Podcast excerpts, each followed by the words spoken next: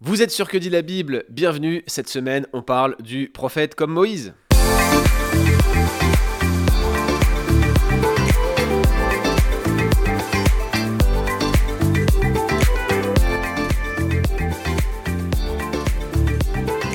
En Deutéronome 18.15, Moïse dit aux enfants d'Israël, l'Éternel Yahweh vous enverra un prophète comme moi, écoutez-le.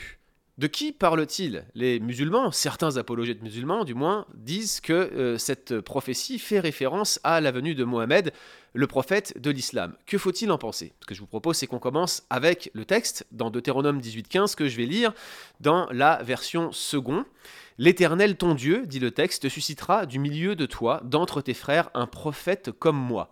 Vous l'écouterez. Il répondra ainsi à la demande que tu fis à l'Éternel ton Dieu à Horeb, le jour de l'assemblée, quand tu disais Que je n'entende plus la voix de l'Éternel mon Dieu, et que je ne vois plus ce grand feu afin de ne pas mourir. L'Éternel me dit ce qu'ils ont dit, eh bien, je leur susciterai du milieu de leurs frères un prophète comme toi. Je mettrai mes paroles dans sa bouche et il leur dira tout ce que je lui commanderai. Et si quelqu'un n'écoute pas les paroles qu'il dira en mon nom, c'est moi qui lui en demanderai compte. Mais le prophète qui aura l'audace de dire en mon nom une parole que je ne lui aurai point commandé de dire, ou qui parlera au nom d'autres dieux, ce prophète-là sera puni de mort. Peut-être diras-tu dans ton cœur, comment connaîtrons-nous la parole que l'Éternel n'aura point dite? Quand ce que dira le prophète n'aura pas lieu et n'arrivera pas, ce sera une parole que l'Éternel n'aura point dite. C'est par audace que ce prophète l'aura dite, n'aie point peur de lui. Donc, le motif du prophète comme Moïse dans les Écritures est un, motif qui trouve sa source dans le livre du Deutéronome. Et avant d'essayer de définir ce motif et de regarder son évolution dans l'Ancien Testament, il faut qu'on rappelle la fonction spéciale du Deutéronome en tant que code d'alliance. La forme du Deutéronome est celle d'un code d'alliance avec un prologue, avec des stipulations, et puis à la fin de ce code d'alliance qui ressemble très pour trait aux différents codes d'alliance qu'on a retrouvés dans les archives du Proche-Orient ancien, tablettes, Ostraka et autres, eh bien on termine par des bénédictions, malédictions, une liste de témoins, des dispositions pour que ces commandements soient passés à la prochaine génération, etc. etc. Mais euh, le Deutéronome a ceci de spécifique qu'il est avant tout un rappel des commandements qui avaient été donnés à la première génération au Sinaï, à Mais ces commandements sont rappelés à ce moment précis à la deuxième génération, celle qui était née dans le désert, qui avait vu leur père mourir par incrédulité dans le désert et qui s'apprêtait à rentrer dans le pays promis, le pays de Canaan, au moment de la conquête sous Josué. Et juste avant de rentrer, eh bien, l'Éternel leur rappelle les différents commandements par la bouche de Moïse dans un document, le Deutéronome, qui prend donc la forme d'un code d'alliance. Il faut rappeler à ce stade que non seulement euh, la deuxième génération va avoir un rappel des commandements de Dieu, mais aussi des enseignements qui vont être tirés des expériences de la première génération dans le désert, et notamment des expériences néfastes de l'incrédulité dans le désert, avec certains événements euh, traumatiques, si je puis m'exprimer de la sorte, qui vont émailler la vie de la première génération, contestation, rébellion et malheureusement fausse prophétie. Il y avait notamment euh, un épisode lors duquel Myriam et Aaron, qui étaient des prophètes, voulaient mettre en avant leurs propres paroles prophétiques pour contrebalancer celles de Moïse. Ça, c'est dans le livre des Nombres, chapitre 12. Puis un autre récit sur la prophétie qui est rapporté à partir de Nombre 22 c'est celle euh, du subtil faux prophète, parce qu'il est présenté ainsi, mais pas forcément toujours explicitement, qu'est le prophète Balaam, nombre 22 à 25. Euh, si le sujet vous intéresse, mon épouse Elodie a écrit un excellent article sur le bon combat, sur le prophète Balaam.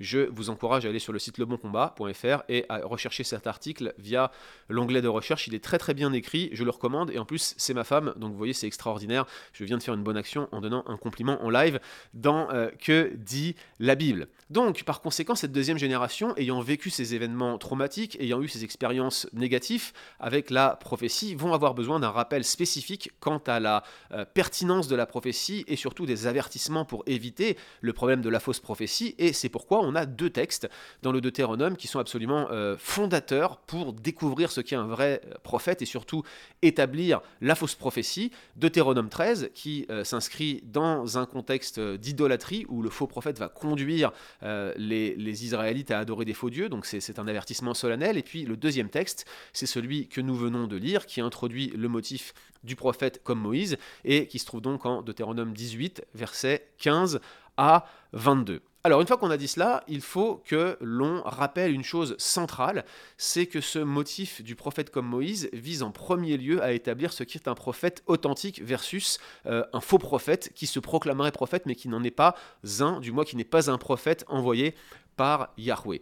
Si vous regardez bien ce texte, des versets 15 à 22 de Deutéronome 18, vous allez voir trois caractéristiques de ce prophète, euh, de ce prophète comme Moïse, et donc le prophète comme Moïse en tant que motif devient en quelque sorte la norme. Moïse est la figure de celui qui va permettre en fait d'évaluer ce qu'est un vrai prophète. On voit notamment qu'il est choisi par Dieu, c'est vraiment Yahweh vous enverra, l'Éternel vous enverra, c'est Dieu qui choisit ce prophète.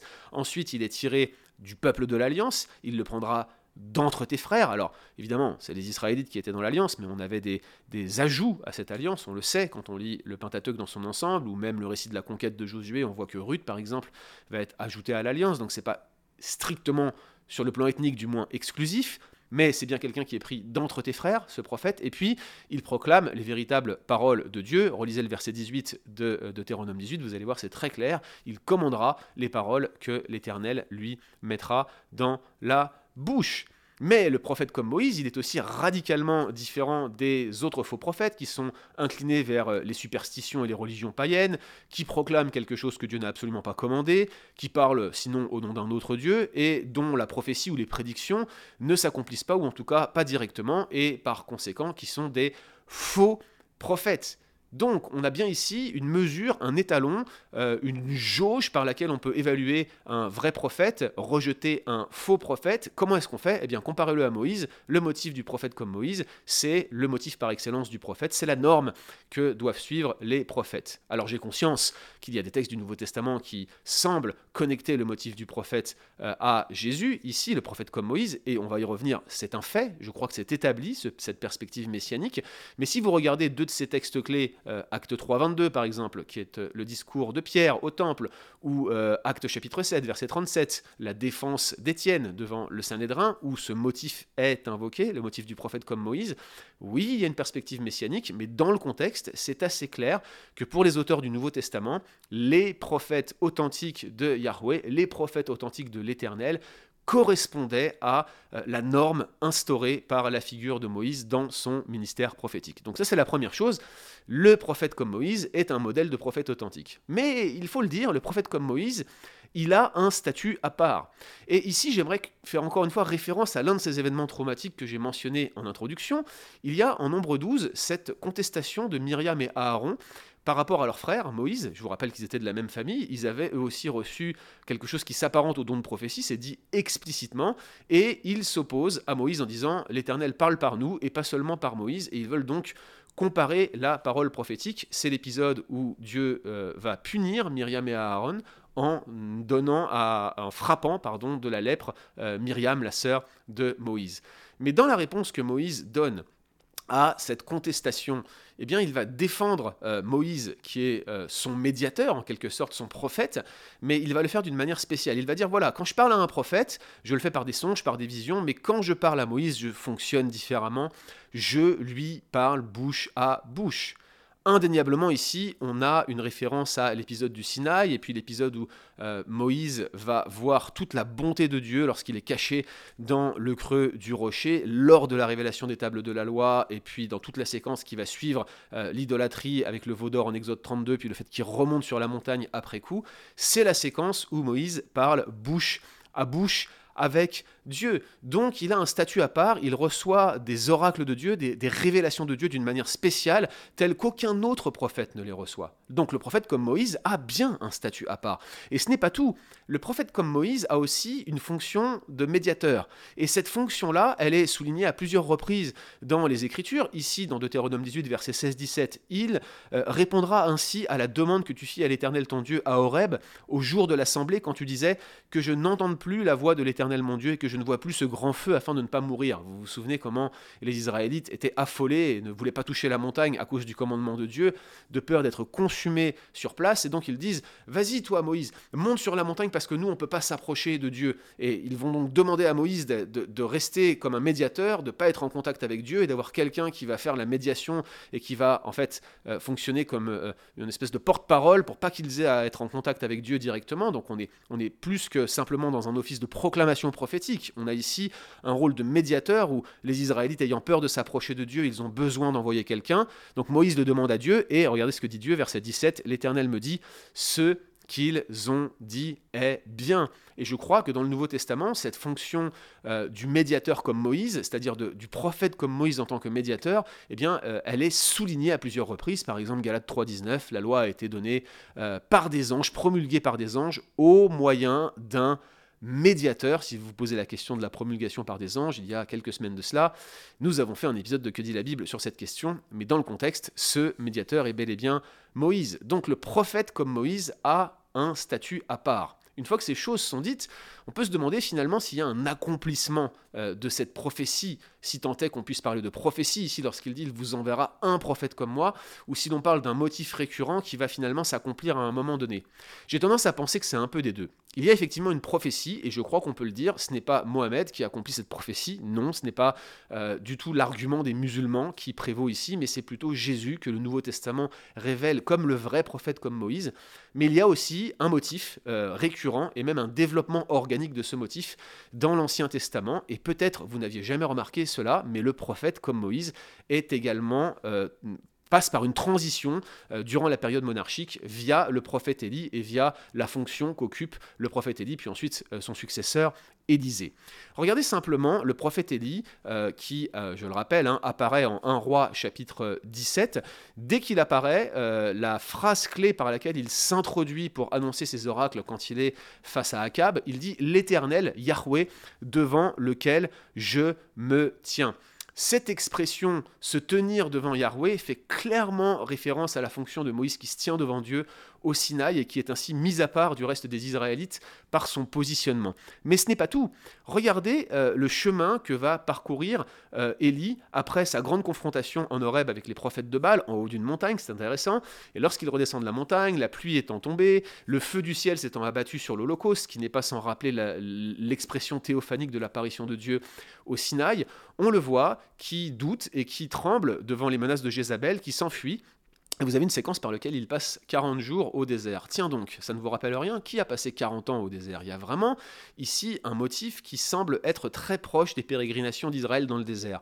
Et euh, alors qu'on a tout l'épisode où un ange vient le réveiller, lui donne des forces, il le fait encore marcher, et euh, au bout de 40 jours, il se retrouve, où ça? Eh bien, euh, au Sinaï. Et en montant au Sinaï, ou en Horeb, tout dépend le, le nom que vous voulez attribuer à cette montagne, il va faire l'expérience de toutes les apparitions théophaniques de Dieu avant de face à face avec Dieu, bouche à bouche presque avec Dieu, même si c'est pas dit explicitement, lorsqu'il entend le murmure doux et léger, il s'enveloppe comme Moïse qui se cache dans le creux du rocher, et nous avons véritablement en Élie la figure d'un nouveau Moïse. Vous vous dites peut-être que ce n'est pas tout à fait euh, convaincant ici, mais regardez sa fonction pendant toute la période où il va fonctionner comme un procureur d'alliance vis-à-vis d'Akab et comment il va être un véritable médiateur pour le petit reste, le faible reste de 7000 personnes qui est encore en Israël, dans le royaume du Nord, divisé à l'époque. Regardez comment il prend la tête de cette communauté de prophètes, Béni Navi, les fils des prophètes, c'est ainsi qu'ils sont appelés. Il y a une communauté de prophètes et on voit que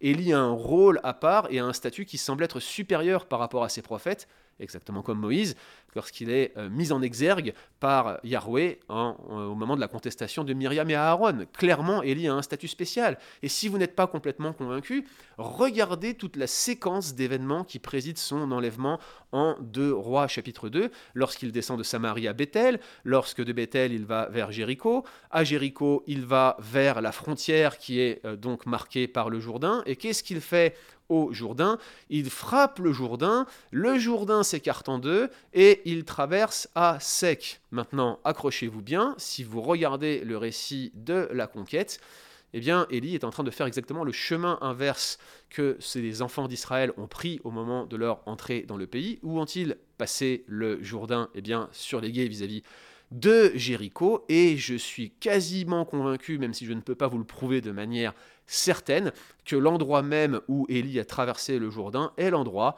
où, au milieu du Jourdain à sec, Josué avait dressé les fameuses douze pierres pour les douze tribus d'Israël.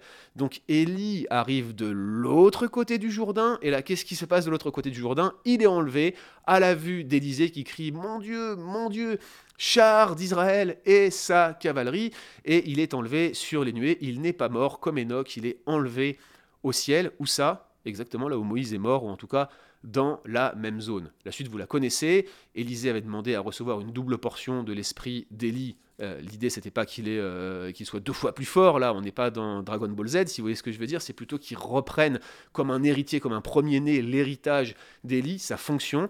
Il le voit partir, il se charge de son manteau. Où est le dieu d'Élie dit-il. Il frappe le Jourdain, le Jourdain s'écarte en deux, et lui, il refait le même chemin que Josué lors de la conquête, et donc le chemin inverse que celui d'Élie. Comme Josué succédait à Moïse, on voit qu'Élisée a succédé à Élie. On a vraiment, dans la fonction d'Élie Élisée, euh, un rappel très fort du prophète comme Moïse. C'est très fort. Et c'est assez intéressant de voir comment leur mort se complète. Moïse est mort, son corps n'a jamais été retrouvé. Élie a été enlevé, et par conséquent, il n'est jamais réellement mort. Alors là où ça devient intéressant, c'est quand on regarde la prolongation de son motif, ce motif dans le Nouveau Testament, et qu'on euh, a les attestations euh, que j'ai mentionnées tout à l'heure, hein, euh, acte 3, chapitre 22, ou acte 7, je crois que c'est verset 37, où Étienne et Pierre, tous les deux, dans deux contextes distincts, connectent la figure du prophète comme Moïse à Jésus-Christ lui-même. Mais ce qui est extrêmement intéressant, quand on regarde les choses sous cet angle, c'est de considérer la transfiguration où Jésus se retrouve en compagnie de qui? De Moïse et d'Élie. C'est-à-dire le prophète lui-même, Moïse, est le point d'étape dans l'évolution de la récurrence du motif dans tout l'Ancien Testament. Ils s'entretiennent ensemble lors de la transfiguration. Et j'ajouterais que Moïse est mort, son corps a été enlevé. Élie a été enlevé, il n'est jamais mort. Et notre Seigneur, notre Sauveur, est l'accomplissement parfait du motif du prophète comme Moïse. Il est Dieu lui-même. Toutes ses paroles sont bonnes. Il n'a jamais fait d'erreur. Il n'a jamais frappé le rocher. Il n'a jamais douté devant les menaces de qui que ce soit. Il a été jusqu'au bout. Bien plus, il est mort, il est ressuscité et il a été enlevé. Il est la culmination du motif du prophète comme Moïse. Gloire à notre Seigneur Jésus-Christ, notre Dieu, le prophète par excellence.